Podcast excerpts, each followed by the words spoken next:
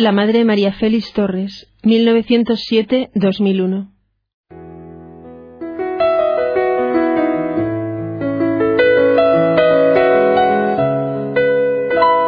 Soy la superiora general de la Compañía del Salvador, Madre Amelia Lora Tamayo. Soy antigua alumna del colegio, de las muy primeras promociones y he tenido pues la gracia, el regalo de Dios de haber convivido con nuestra fundadora, la Madre María Félix, durante 30 o 35 años, ya no, me acuerdo, tendría que hacer cálculos, ¿eh? muchos años.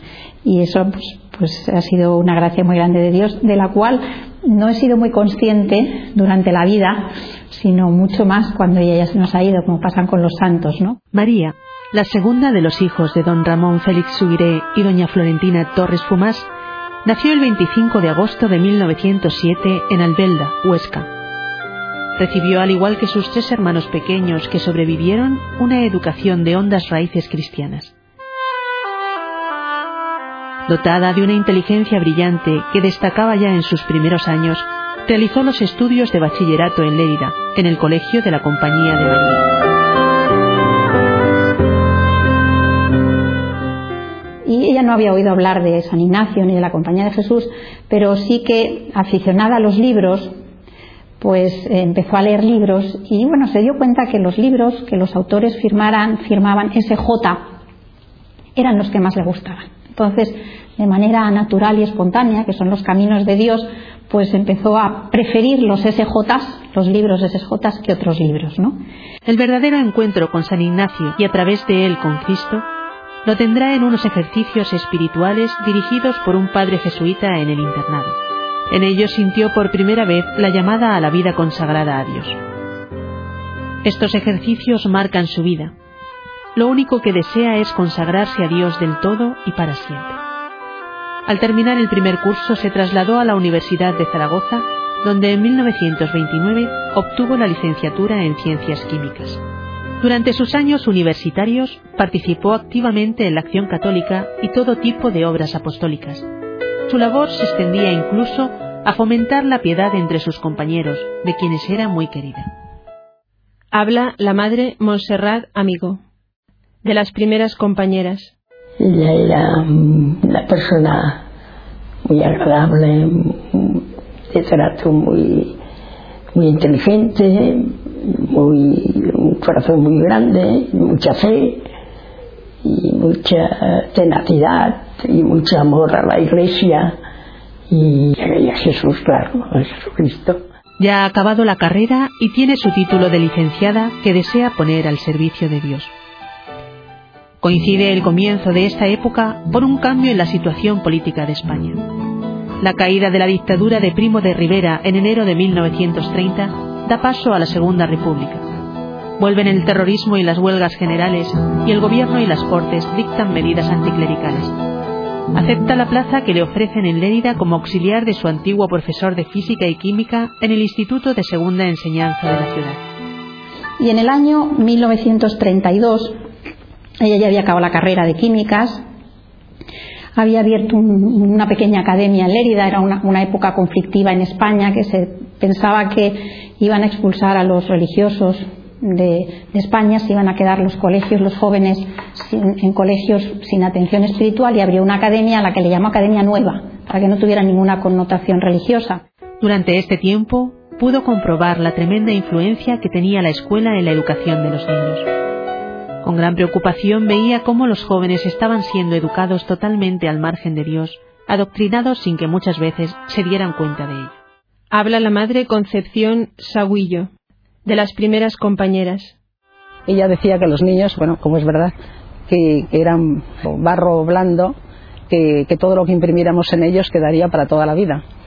Y les trataba con una gran amabilidad, una, un respeto grandísimo, y nos lo inculcaba a nosotros. Y fue nuestra orientadora pedagógica en todo. Y de eso hemos, eh, lo que hemos recibido, creo que hemos ido dando o, teniéndolo, ya digo, como un punto de, siempre de referencia para ver si verdaderamente estábamos haciéndolo bien o mal. Era el 31 de julio de 1932, fiesta de San Ignacio de Loyola. Asistía a un retiro que dirigía el padre Serrat en la capilla del Colegio de la Sagrada Familia. El sacerdote habló de San Ignacio, de su obra y de la providencia de Dios, al suscitar la fundación de la Compañía de Jesús, precisamente en los tiempos en que la Iglesia más la necesitaba.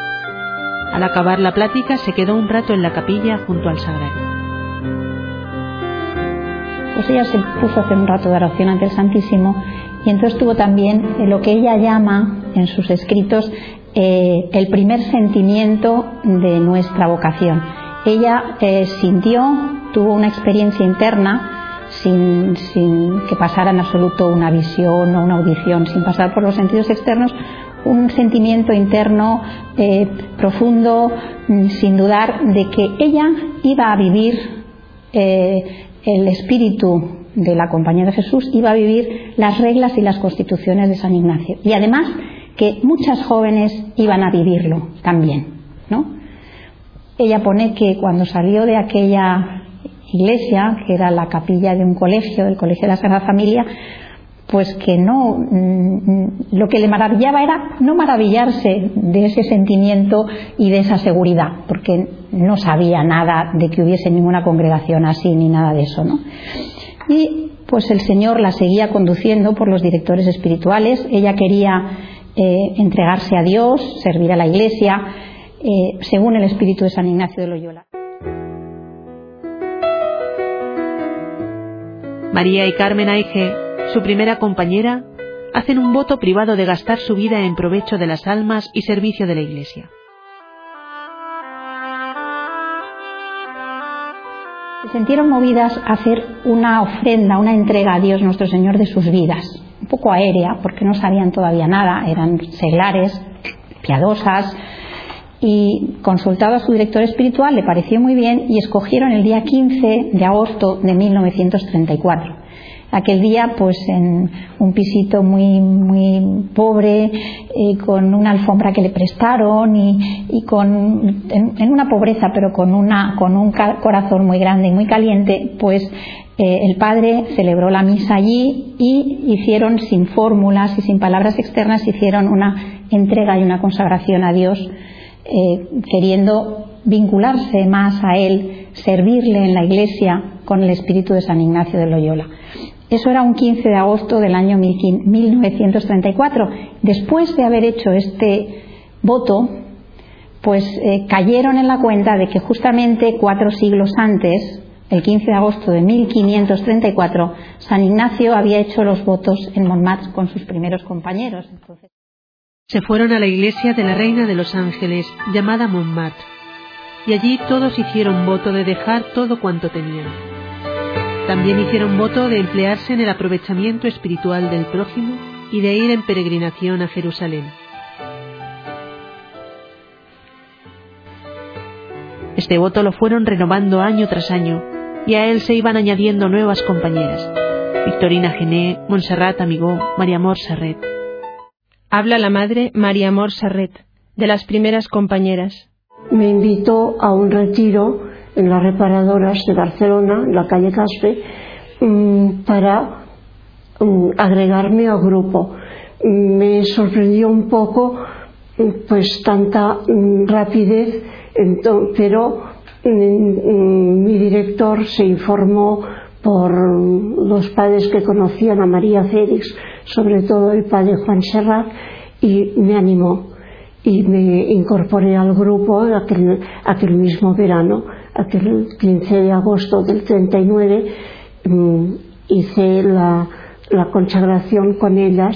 Ella nunca pensó fundar una congregación religiosa, buscaba, buscaba eso, buscaba eso y no lo encontraba, pues ya llegó un momento en que el, director espiritual le dijo, bueno, pues yo os pongo en manos del provincial de la compañía. El provincial de la compañía pues les puso en contacto con alguna congregación que parecía que tenía esa espiritualidad y que tenía ese mismo fin. Movidas por esta necesidad de una mejor preparación académica para el apostolado, se trasladaron a Madrid en 1934 y se matricularon en la Universidad Central. He tenido la gran suerte de haber convivido con la madre muchos años. O sea, fui cuando entré, entré en Madrid, que ya estaba allí, en, fue probablemente la maestra de novicias junto con la madre Aige. Después trasladaron el noviciado a Mota, cuando yo era novicia todavía, y allí fue la, primer, la fundación. O sea, y allí tuvimos la gran suerte de estar con ella, todas las primeras que estuvimos allá. Y por eso que tengo, para mí la madre fue la persona que más he admirado. Eh, bueno, un punto de referencia para todo lo que después la vida me ha deparado, ¿no? Y sobre todo para la labor apostólica. O sea, ha sido una mujer que, como persona, creo que reunía todas las cosas que puede tener una persona para ser agradable y, y caer bien a los demás y bueno, y como, religiosa, pues una mujer muy de Dios, una persona que, bueno, las virtudes teologales eran innatas casi en ella, o sea, de una fe inquebrantable, de una esperanza que transmitía y de una caridad, de un amor a Dios terrible y un deseo de que, de que a Jesucristo le conocieran en todos los ámbitos del mundo. Y eso nos lo inculcaba a nosotros, pero con nada de, ni con ñoñerías, ni con angustias, ni con agobios. O sea, yo recuerdo sus pacomias que nunca te quedaban, o sea, te quedaban con miedo al compromiso, sino todo lo contrario, te animaban, te animaban a ofrecer todo lo mejor por Dios. Voz de la Madre María Félix, fundadora.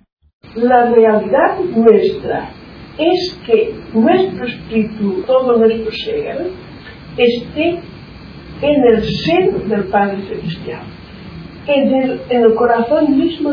La guerra civil es un paréntesis obligado en su vida. Durante la contienda, María participó activamente en la ayuda a sacerdotes perseguidos por causa de la fe.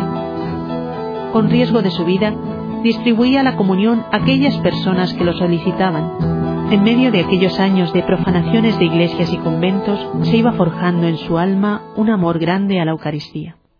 Habla don Rafael Hernando de Larramendi, sacerdote.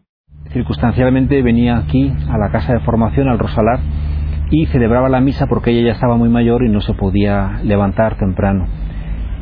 Y un detalle que sirva para ilustrar su vida, muy bonito. Ella antes y después de misa, sobre todo después, que la saludaba en algunas ocasiones, era amabilísima, siempre sonriente, eh, me trataba a mí, como supongo a todo el mundo, con un cariño enorme, se preocupaba de si había merendado o si necesitaba algo. Pero en misa la cosa era distinta. Cuando estábamos en misa yo la veía desde una situación privilegiada porque desde el altar la podía ver, parecía que se transformaba. Estaba en misa como, por lo menos en lo externo que se puede decir, como si estuviera verdaderamente asistiendo al sacrificio de Cristo en el Calvario.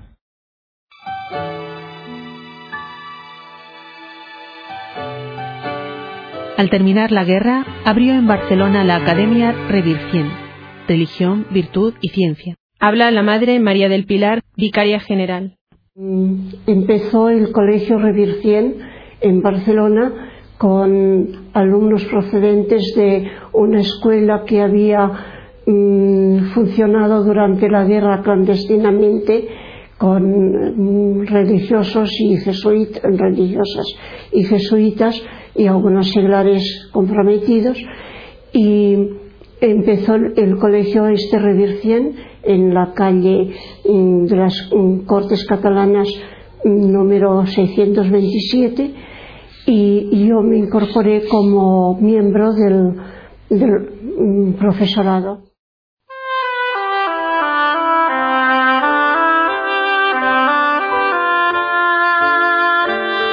Entonces con motivo de unos ejercicios de las niñas mm, eh, reservamos ya el Santísimo en el colegio y con esta excusa me quedé a dormir allá con María Félix pues muy precariamente en colchones de no, no recuerdo ahora qué material pero muy precariamente y durmiendo sobre las mesas que durante el día eran las eh, mesas de las clases ¿no? Durante el verano de 1940, todas aquellas jóvenes hicieron unos ejercicios espirituales para deliberar sobre su vocación. No veían que, la vocación se integrase en alguno de esos institutos que proponía el, el provincial. Entonces, pues el provincial ya tampoco sabiendo qué hacer, las puso en manos de la Iglesia, en manos del entonces administrador apostólico de Barcelona, porque el obispo había muerto mártir en la guerra. Entonces, pues digamos que se encontró como empezando, empezando una congregación religiosa en la iglesia. El día 11 de octubre de 1940, entonces festividad de Santa María, Madre de Dios, el ordinario de Barcelona dio permiso para vivir en comunidad a la primera célula de la Compañía del Salvador. Recuerdo la visita que hicimos al obispo mm, administrador apostólico, el doctor Díaz de Gómara, mm, que era obispo de otra diócesis, no recuerdo cuál, pero era administrador apostólico de Barcelona porque el obispo titular había sido mm, sacrificado durante la guerra civil y entonces pues nos dio permiso para vivir en comunidad, es decir, vivir un principio de vivir en comunidad, mm, pero con la condición de buscar una casa que tuviese mm, pues algo de jardín, que no nos encerrásemos en un piso mm, así lóbrego, ¿no? O muy cerrado. Tuvieron que buscar una torre para vivir, donde enseguida se abrió la residencia femenina Bonanova para universitarias. María Félix eh, alquiló un chalet en la calle Gardosher 59, que fue nuestra primera residencia, y ofreció pues plazas de residentes a estudiantes. Fueron las primeras residentes mm, que después con el tiempo darían lugar al primer colegio mayor, no solo nuestro, sino de Barcelona. Pensaba la idea de entrar para la Asunción y, pero como cumplía los años, el 22 de julio, me dijo el padre, tú el 30 para San Ignacio. Y allí fui y entré. Recuerdo que la madre pues me acompañó a una... yo no dormía con las mojitas, por supuesto, pero entonces en aquel momento sí me acompañó a mi nuevo dormitorio, que era una celdita en una habitación corrida grande, separada por cortinas blancas, Allí había una cama, una silla, una mesita de noche y una pequeña imagen de la Virgen. Allí nos arrodillamos y la madre me, pues, le dijo a la Virgen que me tomase como verdadera hija y que fuese mi maestra. Dios nuestro Señor les concedió un padre, un consejero y un maestro, el padre Cándido Mazón, jesuita. Antes de ayudar en la elaboración de las constituciones, transformó en el espíritu y costumbres propias de una congregación que quería vivir plenamente el carisma de San Ignacio de Loyola. Y el padre Mazón, Cándido Mazón, a quien le debe muchísimo la compañía porque fue el verdadero maestro de novicios y el que les dio la cómo se vivía en religión, porque ninguna de las primeras había sido religiosa. Por lo tanto, él fue el verdadero maestro. Don Gregorio Modrego Casaus vigiló la preparación de las constituciones y la formación religiosa de las congregadas, siendo un verdadero padre para con ellas. El doctor Modrego firmó el decreto el 31 de enero y el día 1 vinieron a leernos allí el, el decreto de elección. Y después de eso tuvimos la nombraron superior a la, a la, madre, salió por unanimidad y fuimos todas a hacer el acatamiento. yo me acuerdo perfectamente de esto, perfectamente. El 2 de febrero hicieron la profesión las primeras religiosas en la misa que se dignó celebrar el doctor Modrego en la capilla del Palacio Episcopal. El 2 de febrero de 1957 hizo la promesa de especial obediencia al sumo pontífice en la capilla del Obispado de Barcelona. Una nota característica de la compañía, el señalarnos en la devoción, amor y adhesión al Santo Padre, tenemos el cuarto voto, como los jesuitas de obediencia, que eh, lo hacemos en, en la última profesión. Y eso pues nos pide y nos lleva a tener un eh, amor entrañable a la Iglesia, una adhesión al magisterio del Papa, conocerlo, darlo a conocer, un sentir con la Iglesia en el lenguaje, en el lenguaje ignaciano. El 25 de mayo de 1986, solemnidad de la Santísima Trinidad, la Compañía del Salvador obtuvo de la Santa Sede la gracia de la aprobación pontificia. La redacción de las constituciones de la compañía ocupó toda la vida de la madre. Con 93 años tuvo la satisfacción de ir a Roma a entregarlas personalmente y recibir la comunión de manos del Santo Padre Juan Pablo II, el 25 de junio de 2000.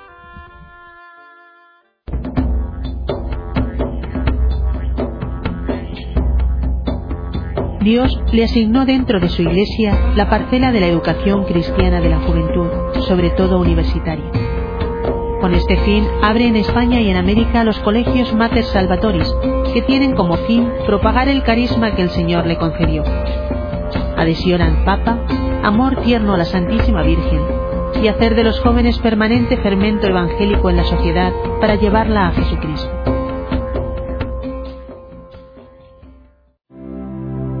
Se separaron para abrir nuevas casas. Así cumplían la vocación universal propia de la compañía, cuya única meta es la mayor gloria de Dios en cualquier parte del mundo.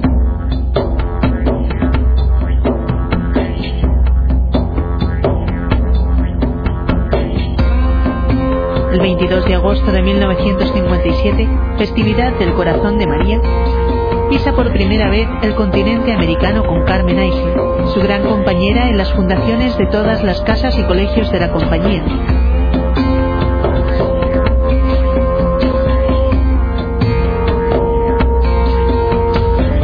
Hasta su muerte en la Casa de Madrid, Curia General, la Madre María Félix es con toda verdad alma y madre de la congregación.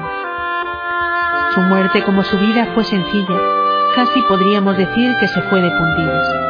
La madre no quería molestar.